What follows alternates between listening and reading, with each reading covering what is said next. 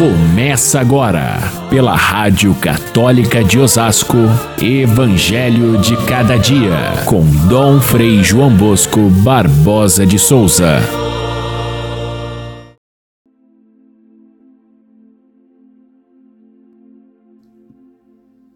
Jesus estava expulsando um demônio que era mudo. E disseram: É por Beuzebu, príncipe dos demônios, que ele expulsa os demônios. Jesus disse-lhes: Todo reino dividido contra si mesmo será destruído. Ora, se até Satanás está dividido contra si mesmo, como poderá sobreviver o seu reino? Mas se é pelo dedo de Deus que eu expulso os demônios, então chegou para vós o reino de Deus. Caríssimos irmãos e irmãs, ouvintes do Evangelho de cada dia, entre as atividades mais frequentes de Jesus no Evangelho estão as expulsões de demônios, os exorcismos e as curas dos enfermos. Pode parecer estranho para a nossa cultura de hoje, que nós conhecemos talvez muito mais as origens e as consequências das doenças do espírito, e também porque conhecemos a natureza das enfermidades e, e temos remédios para muitas, muitos males, diferentemente daquele tempo onde havia muito pouco conhecimento de remédios para curar alguém e muito menos ainda de eh, estudos sobre a psicologia humana, as ciências da, do pensamento, da psique e da alma. Pois bem, dentro daquele contexto, daquele, daquela época, as duas coisas, expulsar os demônios e curar doenças, eram praticamente iguais. Porque eles consideravam que as doenças eram causadas pelo demônio. E achavam que a ação do demônio é que tirava as pessoas do seu juízo normal e explicavam assim os atos violentos ou fora do comum.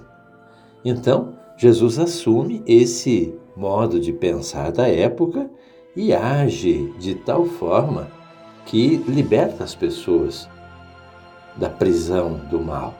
Era esse um dos objetivos que Jesus disse logo no início, quando ele fala que ele veio da parte de Deus, tocado pelo Espírito Santo, para quê?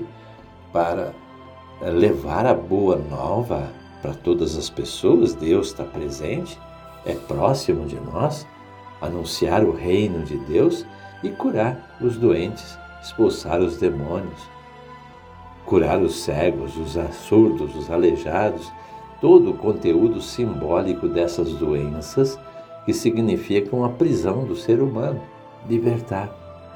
Pois bem, Jesus faz isso constantemente na sua atividade, mas nem sempre essa atividade é interpretada de forma positiva. Havia aqueles que tinham recusa a esse ensinamento de Jesus e estavam presos àquela, àquele ensinamento de Deus que faziam os mestres da lei, de que o cumprimento estrito da lei é que liberta as pessoas e salva. Jesus é francamente contrário, ele diz não é cumprir leis que salva, mas é libertar-se para o amor.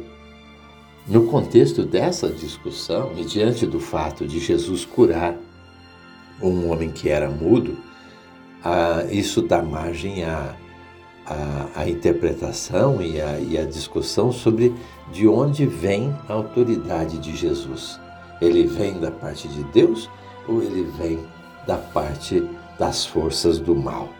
Era essa maneira de pensar de todos, é como se houvesse um princípio do bem que é, conduz a nossa vida, e esse é Deus, e um princípio do mal que é, domina o ser humano e por isso não permite que ele seja bom. E essa força do mal muitas vezes identificada e personalizada com nomes os mais diversos, seja Satanás, seja demônio, seja o diabo e tudo mais. de onde vem a força de Jesus? Essa questão é séria, porque existe uma prática de religião que escraviza, que torna a pessoa um, um, um, um diminui o seu ser humano, torna a pessoa uma, como se fosse assim um ser humano é, preso pelas malhas de, de si próprio de, e, da, e da religião.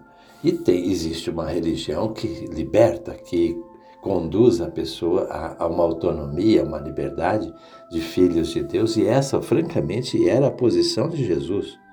Agora, nós somos joguetes dessas forças do bem e do mal, como diziam os antigos, ou nós temos condição de ser libertados pela religião, para não ser joguetes de coisa alguma, mas sermos pessoas humanas em toda a sua dignidade e, e, e potência. É, Jesus não quis é, mostrar que nós somos, somos dependentes da força do mal. Pelo contrário, quando nós nos soltamos nas mãos de Deus, quando nós acreditamos nessa força de Deus que nos socorre, nós nos libertamos. Quando não aceitamos essa força de Deus, então sim, aí somos vítimas de nós mesmos, dos nossos egoísmos, da nossa mediocridade, da nossa maldade. Então, é aí que se manifesta o mal em nós. Então, Jesus faz uma, uma comparação para que eles entendam e diz: olha, se tem alguém que é forte, é o mal. Nós fazemos essa experiência todos os dias. Nós não podemos negar que o mal existe porque ele está muitas vezes dentro de nós mesmos e está no mundo e se manifesta de formas, às vezes, até tão fortes que nós nos sentimos pequenos diante da, da crueldade do mal. Quantas notícias nós recebemos cada dia de tantas maldades.